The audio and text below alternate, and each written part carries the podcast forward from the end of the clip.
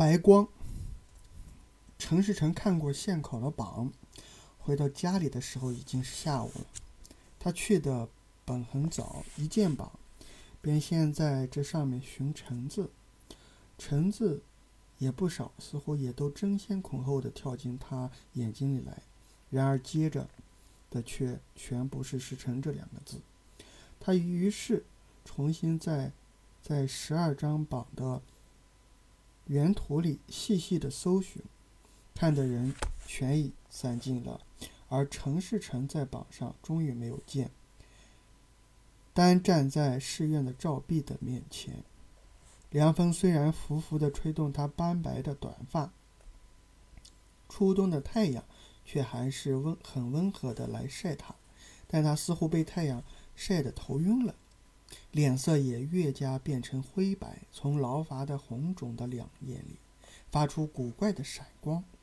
这时，他其实早已不看到什么墙上的榜文了，只见有许多乌黑的圆圈在眼前泛泛的游走。俊了秀才，上省去乡试，一径连结上去。省省士们既然千方百计的来攀亲，人们又都像看见神明似的敬畏，深悔先前的轻薄发昏。赶走了住住在自己破宅门里的杂杂姓，那是不劳说赶，自己就搬的。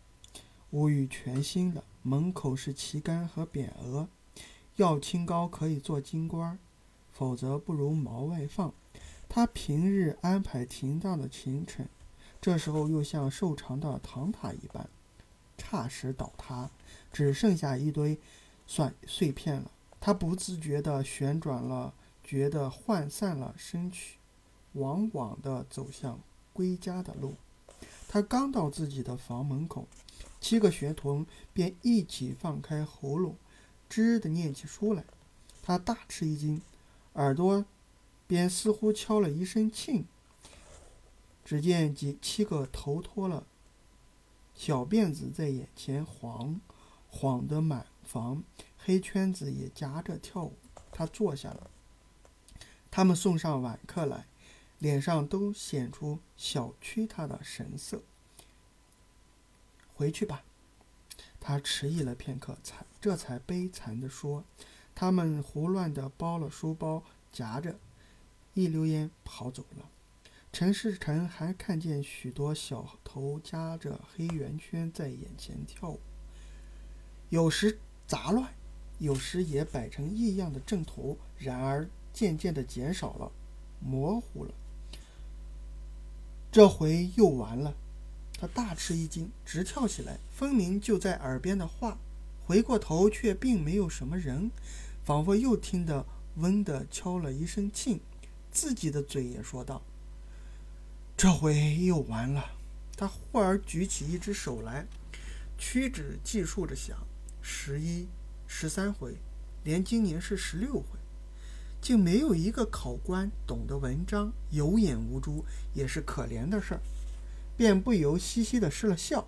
然而他愤然了，目的从书包布底下抽出藤真的制意和试帖来，拿着往外走。刚进房门，却看见满眼都是明亮，连一群鸡也正在笑他，便禁不住心头突突的狂跳，只好缩回里面去了。他又就了座，眼光格外的闪烁。他目睹着许多东西，然而很模糊，是倒塌了的唐塔一般的在前程躺在他面前。这前程又只是广大起来，阻住了他的一切路。别家的炊烟早消歇了，碗筷也洗过了，而陈世成还不去做饭。淤在这里的杂姓是知道老力的。凡遇到现考的年头，看见发榜后的这样的眼光，不如及早关了门，不要多管事儿。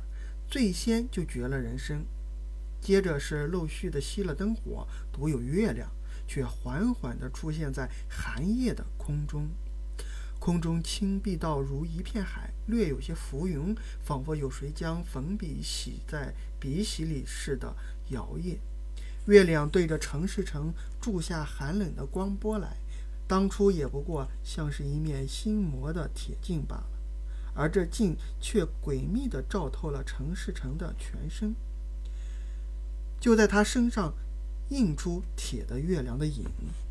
他还在房外的院子里徘徊，眼里颇清静了，四境也寂静，但这寂静忽又无端的纷扰起来。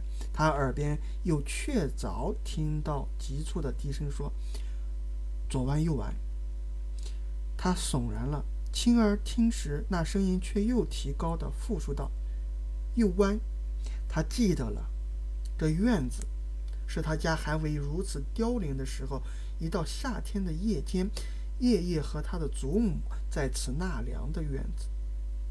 那时他不过十岁有龄的孩子，躺在竹榻上。祖母便坐在榻旁边，讲给他有趣的故事听。一说是曾经听得一的祖母说，城市的祖宗是巨富的，这屋子便是祖基，祖宗埋着无数的银子，有福气的子孙一定会得到的吧。然而至今还没有出现。至于处所，那是藏在一个谜语的中间，左弯右弯，前走后走。亮金亮银不弄斗。对于这谜语，陈世成便在平时本也常常暗地里加以揣测的，可惜大抵刚以为可通，却又立刻觉得不合了。有一回，他确有把握，知道这是在租给唐家的房底下的，然而总没有前去发掘的勇气。过了几时，可又觉得不太相像了。至于他自己房子里的几个掘过的旧痕迹，那却全是先前几回下地以后的发了真冲的举动。后来自己一看到，也还感到惭愧而且羞人。但今天铁的光照照住了陈世成，又软软的来劝他了。他或者偶一偶一迟疑。便给他镇静的证明，又加上阴森的催逼，使他不得不又向自己的房里转过眼光去。白光如一柄白团扇，摇摇摆摆地扇起在他房里了。也终于在这里，他说着，狮子似的，赶快走进那房里去。但跨进里面的时候，便不见了白光的影踪，只有。莽苍苍的一间旧房和几个破书桌都没在昏暗里，他爽然地站着，慢慢地在定睛。然而白光却分明地又起来了，这回更广大，比硫磺火更白净，比朝雾更绯微，而且便在靠东墙的一张书桌下。陈世成狮狮子似的蹦到门后边，伸手去摸锄头。撞着一条黑影，他不知怎的有些怕了，张皇的点了灯，看锄头，无非依着。他移开桌子，用锄头一气掘起四块大方砖，东升一看，照例是黄澄澄的细沙。宣了袖，爬开细沙，便露出下面的黑土来。他极小心的、幽静的，一锄一锄往下掘。然而深夜究竟太寂静了，尖铁触土的声音总是重重的，不肯瞒人的发响。土坑深到二尺多了，并不见有温口。陈世成正心焦，一声脆响，颇震得手腕痛。锄尖碰到什么坚硬的东西了，他急忙抛下锄头，摸索着看时，也满是先前一样的黑土。爬松了许多土，下面似乎还无群，但忽而又触着坚硬的小东西了，圆的，大约是一个锈铜钱。此外，也还有几片破碎的瓷片。陈世成心里仿佛觉得空虚了，浑身流汗，急躁的，急躁的直爬骚。这期间，心在空中一抖动，又触着一种古怪的小东西，这似乎略略有些马掌形的。而触手很松脆，他又聚精会神地挖起那东西来，谨慎地搓着。就灯光下仔细地看时，那东西斑斑驳驳的，像是烂骨头。上面还带着一排零落不全的牙齿。他已经悟到这许是下巴骨了，而那下巴骨也便在他手里缩缩的动弹起来，而且笑盈盈的显出笑意。终于听得他开口道：“这回又完了。”他毅然的发了大愣，同时也放了手。下巴骨轻飘飘的回到坑底里，不多久，他也就逃到院子里了。他偷看房里面灯光如此辉煌，下巴骨如此嘲笑，异乎寻常的怕人，便再不敢向那边看。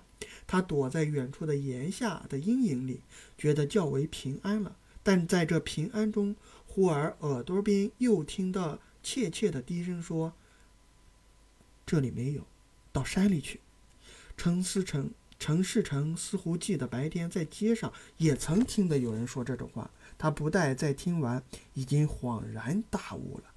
他突然仰面向天，月亮已向西高峰这边这方面隐去，原想离城三十五里的西高峰正在眼前。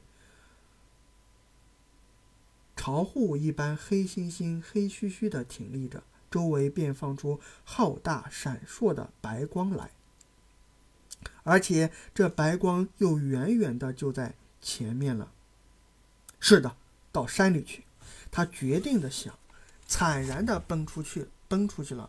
几回的开门声之后，门里便再不闻一些声息。灯火结了大灯花，照着空屋和坑洞。哔哔啵啵的炸了几声之后，便渐渐的缩小，以至于无有。那是残油已经烧尽了。开城门来！喊着大希望的恐怖的悲声，游丝似的在西关门前的黎明中战战兢兢地叫喊。第二天的日中，有人在离西门十五里的万流湖里看见一个浮尸，当即传扬开去。终于传到地保的耳朵里了，便叫乡下人捞将上来。那是一个男尸，五十多岁，身重面白无须，浑身也没有什么衣裤，或者说这就是陈世成。但邻居懒得去看，也并无尸亲领认领。于是经县委员相验之后，便由地保抬埋了。至于死因，那当然是没有问题的。剥去死尸的衣服本来是常有的事儿，够不上疑心到毛害去。而且仵作也证明是生前的落水，因为他确凿曾在水底里争命，所以十个指甲里满是都是满嵌的河底泥。一九二二年六月，